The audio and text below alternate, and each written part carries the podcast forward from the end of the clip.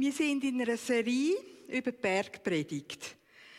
In der Bergpredigt geht es Jesus um unser Herz, um unsere Herzenshaltung und um unser Verhalten, das aus dieser Herzenshaltung resultiert.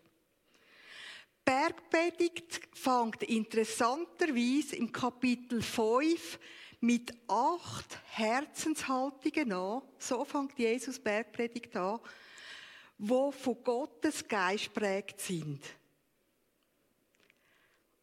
Aber dann gefolgt von der Bestimmung, die wir haben, als Nachfolger Jesu, Licht und Salz sein für die Welt.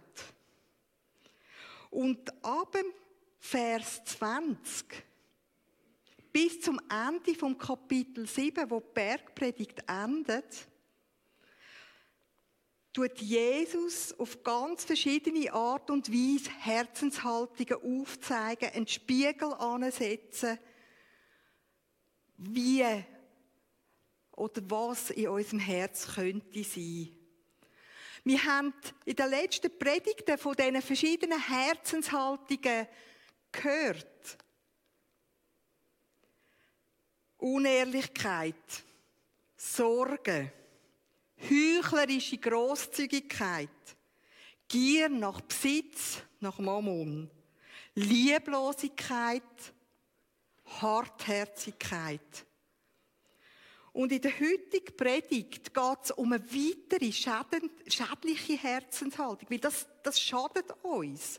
Das schadet uns in uns selber, aber auch in der Beziehung zu Gott. Heute werden wir über Skiheiligkeit etwas hören. Und es sind unglaublich harte Worte, die uns Jesus da sagt. Man kann Skiheiligkeit, ich habe das so übertitelt, auch mit heuchlerischer Frömmigkeit. Ja, sagen. Der René wird jetzt den Text aus Matthäus 7, 1 bis 5 vorlesen.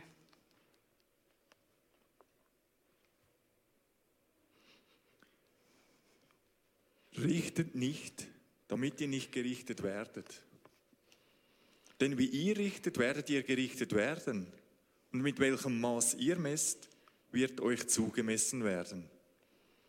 Was siehst du aber den Splitter in deines Bruders Auge? Und nimmst nicht wahr den Balken in deinem Auge? Oder wie kannst du sagen zu deinem Bruder, halt, ich will dir den Splitter aus deinem Auge ziehen. Und siehe, ein Balken ist in deinem Auge. Du Heuchler, zieh zuerst den Balken aus deinem Auge, danach kannst du sehen und den Splitter aus deines Bruders Auge ziehen. Jesus reist durch ganz Galiläa. Und er erzählt von Gott und er macht unglaubliche Wunder. Er ist unterwegs, er macht eine Pause auf einem Hügel, Hügel oben, oberhalb vom See Genezareth. Der Hügel wird heute Berg der Seligpreisungen genannt.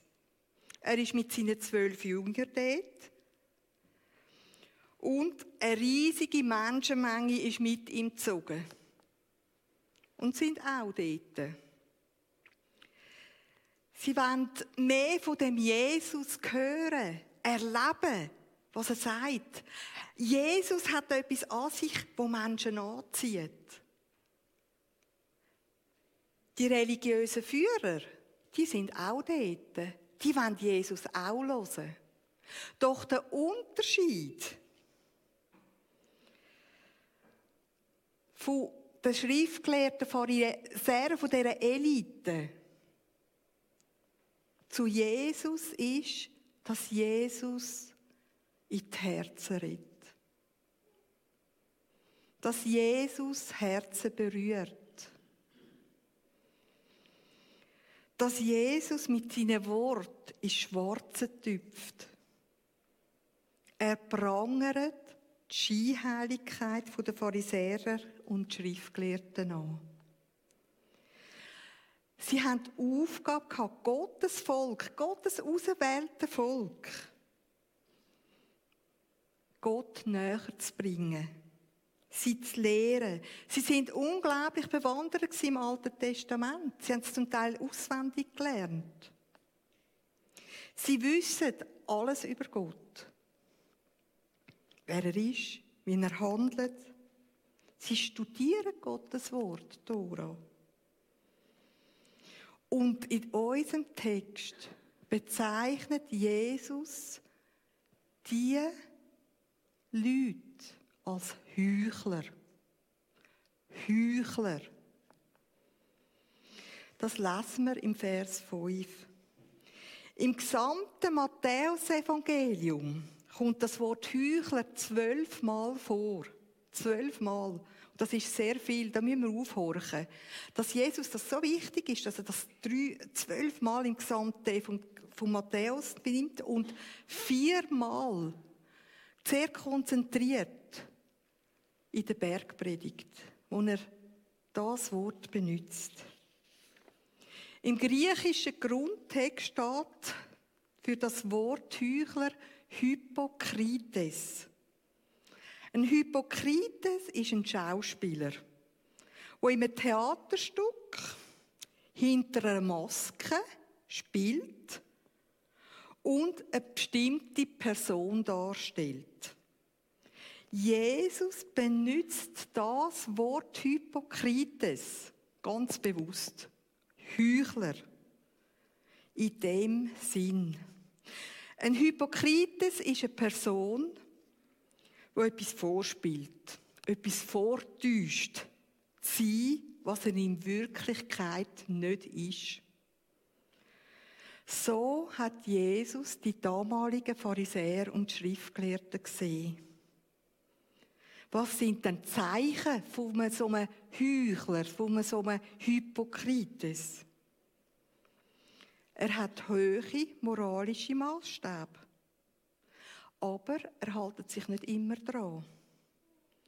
Ein Heuchler weiß ganz genau, wie der andere sich verhalten soll. Aber für sich selber nimmt das Recht raus, das ein bisschen abzuschwächen. Er macht da Ausnahmen für sich selber. Und er gibt etwas vor, was er nicht ist, aber das Schlimme ist, er merkt es nicht einmal.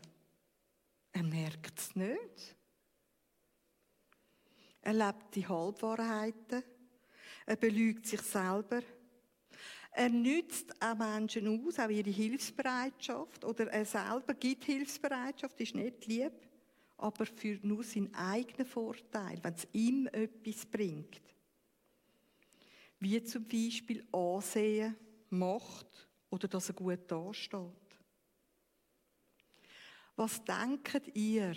Was macht das mit so einem Herz von so einem Mensch?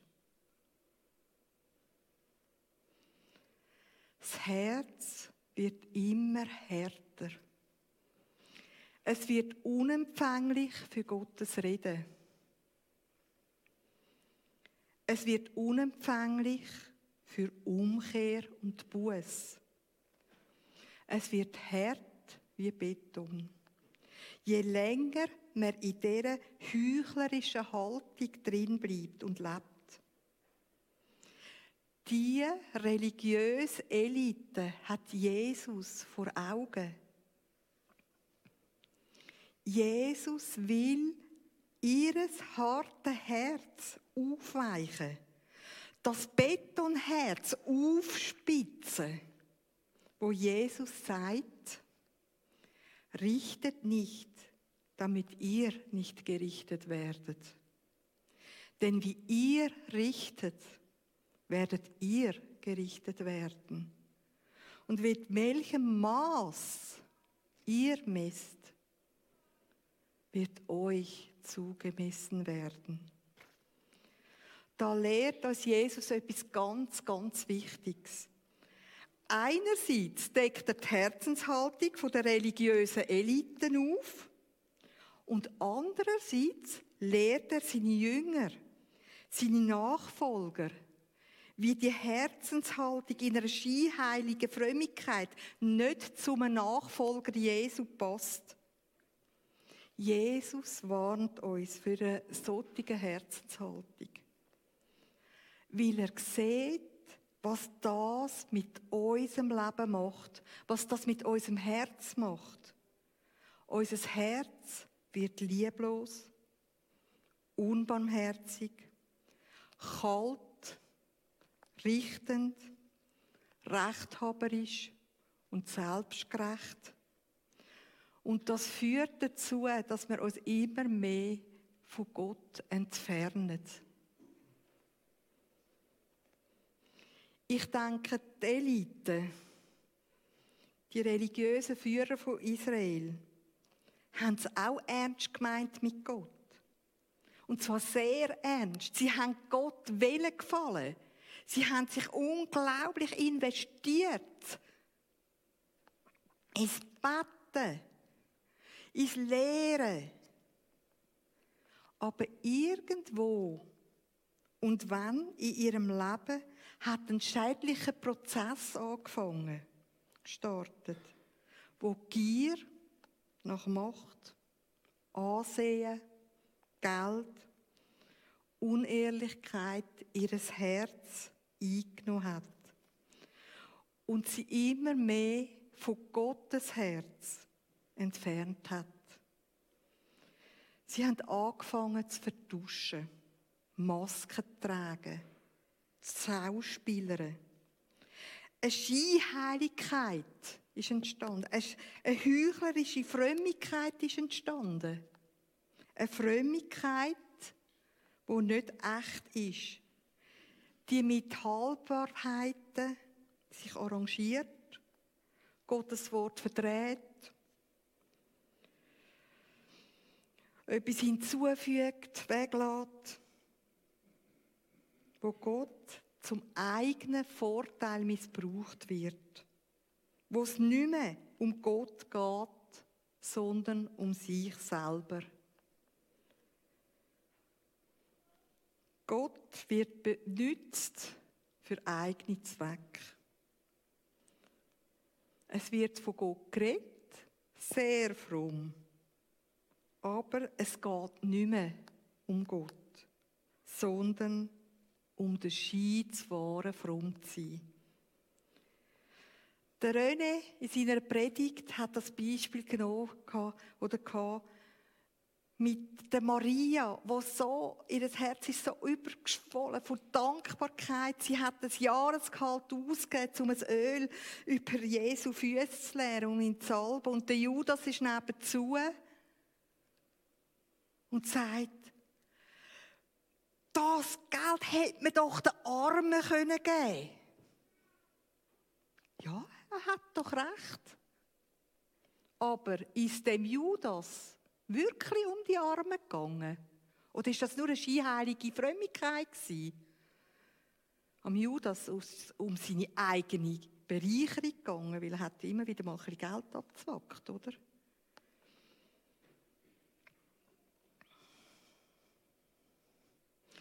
Wo Jesus die Wort richtet nicht damit ihr nicht gerichtet werdet. Denn wie ihr richtet, werdet ihr gerichtet werden. Und mit welchem Maß ihr messt, wird euch zugemessen werden. Ausgesprochen hat, muss das wie eine Bombe eingeschlagen haben. Die Schriftgelehrten und Pharisäer sind gekommen, nicht wirklich um Jesus die Lehre aufzunehmen und für ihr Leben vielleicht äh, zu verändern, sondern die haben etwas finden bei Jesus. Sie haben ihn richten. Doch Jesus setzt den religiösen Führer einen Spiegel. Vor ihr Gesicht und vor ihr Herz. Und wer sieht schon gern seine Sünden öffentlich aufdeckt? Jesus deckt scheinheilige Frömmigkeit Unwahrheit und Lüge bei den religiösen Führern in Israel auf. Die Maske, die sie tragen, entlarvt er. Jetzt stehen die religiösen Führer vor einer Entscheidung. Kehre ich um?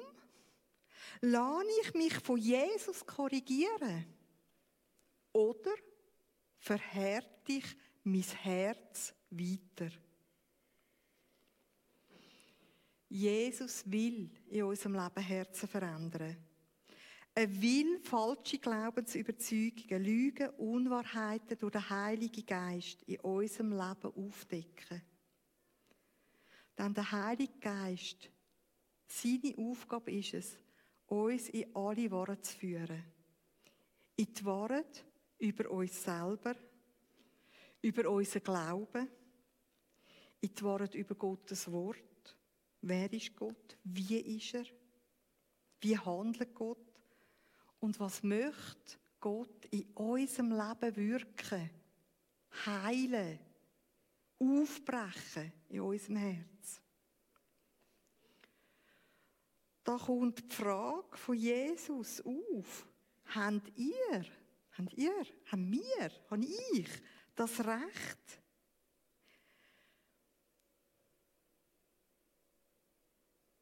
als Nachfolger Jesus andere Menschen zu verurteilen, zu richten, Glaubensgeschwister zu verurteilen, habe ich das Recht? Richten hat immer mit Verurteilen zu tun. Wir gehen ins Johannesevangelium, Kapitel 6, eine Begebenheit. Eine aufgebrachte Menge, zuvorderst die Pharisäer und die Schriftgelehrten. Sie haben eine packende Frau, zehren sie zu Jesus. Jesus ist beim Ölberg zu, sitzt am Boden, schreibt da mit dem Steckchen oder Finger oder was auch immer, so kleinen Sand oder ja, in Staub. Die Frau hat Ehebruch begangen. Die Frau muss gesteinigt werden nach dem Gesetz von Mose. So kommen Pharisäer und die Schriftgelehrten. Sie haben das Urteil gefällt.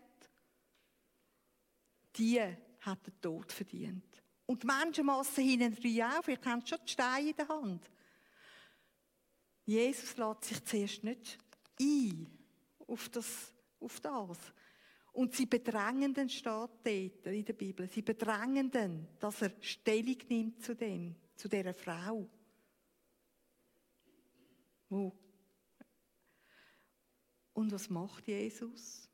Er schaut in die Menge, er schaut die Schriftgelehrten an und sagt, wer ohne Sünde ist, werfe den ersten Stein. Wer ohne Sünde ist, werfe den ersten Stein. Was ist passiert? Die Frau hat man losgelassen. Die Schriftgelehrten sind beschämt gegangen. Wir alle sind nicht ohne Sünde. Wir alle. Wir alle. Das Problem von uns Menschen ist, dass wir anfangen zu richten, dass wir mit unserem Maßstab messen, nicht mit dem Maßstab von Gott, mit unserem eigenen. Und je nachdem ist der mal höher, mal tiefer.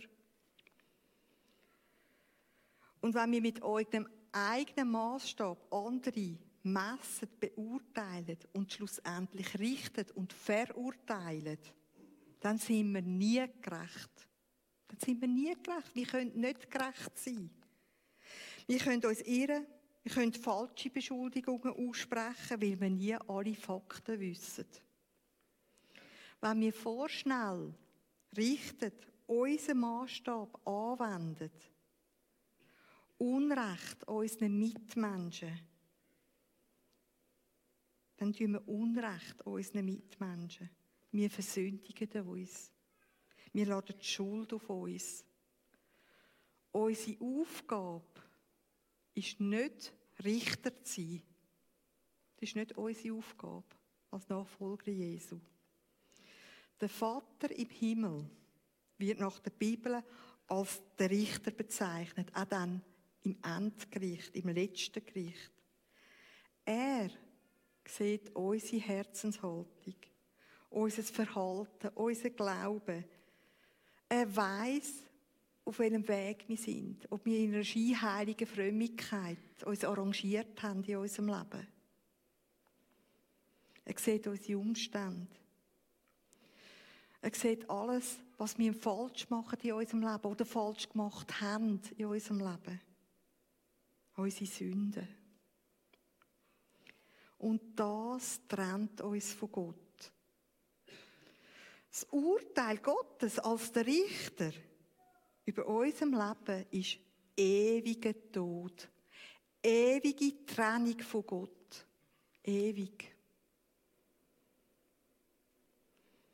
Und es ist sein Vaterherz, Gottes Vatersherz, das er auch hat, nicht nur das Richterherz, wo unendliche Güte, Barmherzigkeit und Liebe einen Ausweg gesucht hat und seinen Sohn Jesus Christus auf die Erde geschickt hat. Um unsere betonierten Herzen aufzuweichen, aufzuspitzen und zu verändern. Wir wissen, wir alle hätten den Tod verdient. Und nur durch Jesus Christus, unserem Retter, haben wir ewiges Leben, haben wir Vergebung, haben wir eine neue Lebensqualität. Da. Jesus liebt die religiösen Führer, die Schriftgelehrten und Pharisäer. Wie jedes einzelne von uns. Er will nicht, dass die religiöse Elite in dieser versteinerten, zubetonierten Herzenshaltung von falscher Frömmigkeit stecken bleibt. Und er will es auch nicht für seine Jünger oder Nachfolger von ihm. Der Timi hat in seiner Predigt gesagt, dass Beton, je älter er wird, desto härter wird er. Und so ist es auch. Wenn sich da bei uns eine heuchlerische Frömmigkeit einschleicht, einschleicht, das ist nicht heute gerade so. Das ist über Jahre, Jahrzehnte kann das so sein oder durch Erlebnis oder was auch immer. Wenn sich so eine Herzenshaltung einschleicht, dann wird sie immer härter und unnachgiebiger je länger man die Haltung pflegt. Man wird selbstgerecht. Man wird blind für die eigenen Verfehlungen. Das sehen wir bei den Pharisäern und Schriftgelehrten. Nur wenige. Es hat einige Stellen in der Bibel, die zeigen, hey, das, das sind Menschen, haben sich berühren lassen haben ihre Herzenshaltung korrigieren lassen von Jesus. Die anderen haben das Urteil über Jesus gefällt. Jesus ist ein Gotteslästerer. Er ist vom Teufel selber. Darum muss er sterben und hat den Tod verdient. Jesus liebt die Pharisäer trotz dieser Herzenshaltung. Und er will ihnen helfen zum Umkehren. Dann, er allein hat die Möglichkeit, die Herzen der Menschen zu verändern. Gott hat die Möglichkeit. Es gibt kein hoffnungslosen Fall. Mit unglaublich viel Geduld, unglaublich viel Liebe und manchmal setzt Gott auch erzieherische Massnahmen ein in unser Leben, damit wir aus dem verhärteten Herz rauskommen. Er will nicht, dass wir in einer heuchlischen, skiheiligen Frömmigkeit stecken bleiben. Darum warnt uns Jesus eindringlich. Richtet nicht, damit ihr nicht gerichtet werdet. Denn wie ihr richtet, werdet ihr gerichtet werden. Und mit welchem Maß ihr messt, wird euch zugemessen werden. Die Worte, als ich mich damit beschäftige, haben mich unglaublich aufgerüttelt. Weil ich mich hinterfragt habe, wie sieht es wirklich in mir da innen aus? Was denkst du, Gott? Und ich habe mich erkennen, ja, auch ich habe pharisäische Züge in meinem Leben.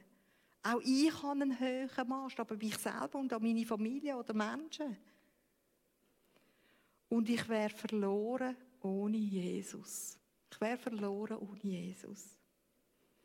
Und Jesus ist den Zuhörern so wichtig. Also, dass seine Zuhörer begreifen, um was es geht. Dass er noch ein drittes eindringliches Beispiel nimmt. Dreifach betont er das. Dreifach. Nicht nur einmal. Und an anderer Stelle kommt das immer wieder.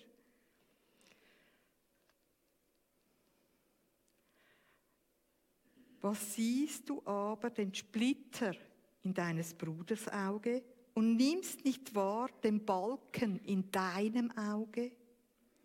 Oder wie kannst du sagen zu deinem Bruder, halt, ich will dir den Splitter aus deinem Auge ziehen und siehe, ein Balken ist in deinem Auge.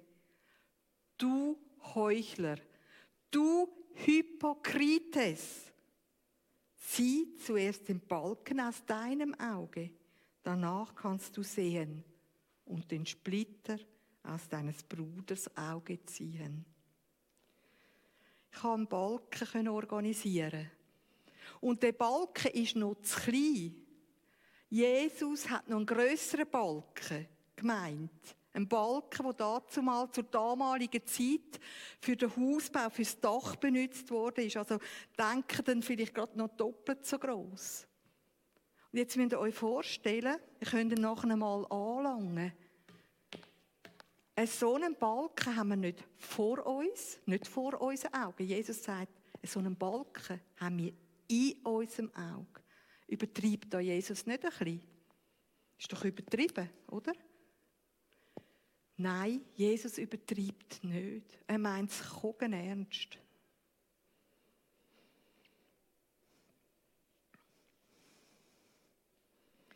Jesus bringt das Beispiel. Und wisst ihr, die Vorstellung, so einen Balken in meinem Auge mitzutragen, ist schwer. Es lastet auf meiner Seele. Es lastet auf meinem Herz. Das ist nichts Schönes, so einen Balken im Auge zu haben. Und das mit sich herumzutragen. Jesus bringt das Beispiel, er möchte, dass wir unsere Herzenshaltung in Ordnung bringen. So wie der Balken bei den Pharisäern und Schriftgelehrten sieht, sieht er auch unseren Balken. Und dass die Blindheit, die Last zwischen uns und Gott steht. Jesus will nicht, dass wir uns von Gott entfernen. Jesus verdeutlicht das nochmal zum dritten Mal, uns allen auch hier rein. Hey Patricia, du bist so blind für dich selber, für deine Verfehlungen. Dein Herz verändert sich zum Schlechten. Es verhärtet sich. Dein Herz entfernt sich von mir, Patricia. Ich komm. Du überhebst dich über Gott und über Menschen, deine Glaubensgeschwisterten.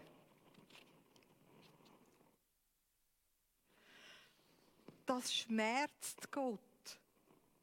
Das schmerzt Jesus, wenn wir einen Balken in den Augen tragen. Ein Balken in den Augen zu haben, macht blind. Man sieht nicht mehr, völlig blind und im Dunkeln tappend. Man nimmt seine Umgebung nicht mehr wahr. Ja. man denkt zwar, man sieht, was beim anderen ist, in seinem Leben und wo er gegen Gott gesündigt hat. Aber die eigene Wahrnehmung über seine eigenen Verfehlungen, seine eigenen dunklen Seiten im Leben, über die geht man hinweg. Man ist immun geworden. Man wägt sich in einer falschen Sicherheit, in einer falschen Selbstgerechtigkeit. Die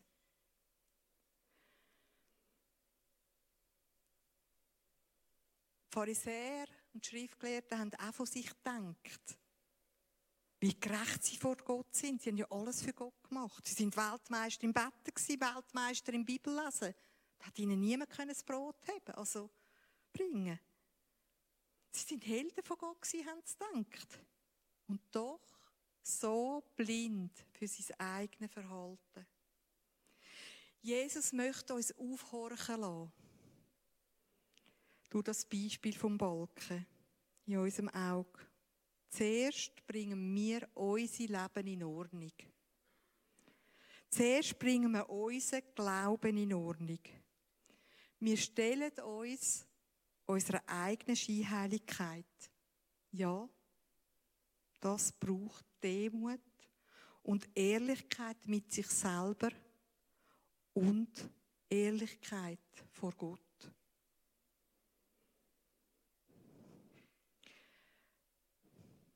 Wir schauen in den Spiegel, wo Jesus uns anhebt. Und lassen uns von Jesu korrigieren. Ich erschrecke mich manchmal über mich selber, was ich dann sehe. Wie ich in Teilbereichen von meinem Leben wenig Jesus-Ähnlichkeit habe. Aber das ist eine Chance für mich, meine Beziehung zu Gott in Ordnung zu bringen. Es braucht eine Umkehr für die Pharisäer wie auch für uns. Jesus fordert uns immer wieder auf, ändert euren Sinn, die Metanoia, die beschrieben wird. Wir brauchen eine Änderung in unserem Denken, eine Änderung in unseren Einstellungen, eine Änderung in unserem Verhalten. Wir brauchen eine Sinnesänderung. Wir brauchen eine erweiterte göttliche Sicht in unserem Leben. Zuerst lasse ich meine Einstellungen von Gott verändern, bevor ich mir anmasse, mein Gegenüber zu richten und zu verurteilen. Wir brauchen Jesus, wir brauchen den Vater und den Heiligen Geist. Sie können das in uns hineinwirken. Dass wir eins von Gottes Liebe prägtem Herz und Verhalten überkommen. Dass wir ein Jesus-Herz überkommen. Ein betoniertes Herz, da kann Gottes Liebe nicht rausfliessen. Aber ein offenes Herz, ein fleischendes Herz, ein lebendiges Herz, da kann Gott durch seinen Heiligen Geist rausfließen lassen, für uns selber plus weiter. Dann kann es fließen. Lassen wir uns von Jesus aufrütteln. Überlassen wir durch das Richten und das Messen, das Verurteilen, unserem Papi im Himmel. Er weiß es am besten. Und er ist ein gerechter Richter. Und er macht keine Fehler. Darum möchte ich jetzt schließen mit dem Gebetswort von David aus dem Psalm 139, Verse 23 und 24. Erforsche mich, Gott, und erkenne, was in meinem Herzen vor sich geht Prüfe mich und erkenne meine Gedanken. Sieh, ob ich einen Weg eingeschlagen habe, der mich von dir wegführen würde. Und leite mich auf dem Weg, der Bestand hat. Amen.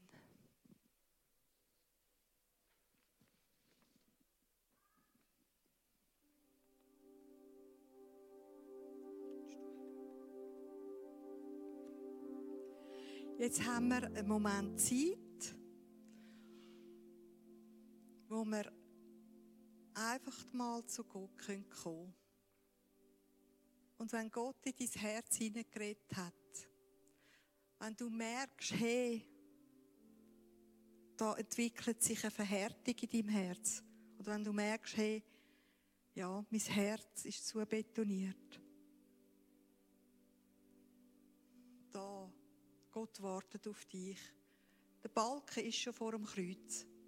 Legen wir Jesus an. Jesus liebt dich und er freut sich auf dich. Lass dich von ihm erneuern. In deinem Geist, in deinem Herz, in deinem Körper. Er macht es für dich.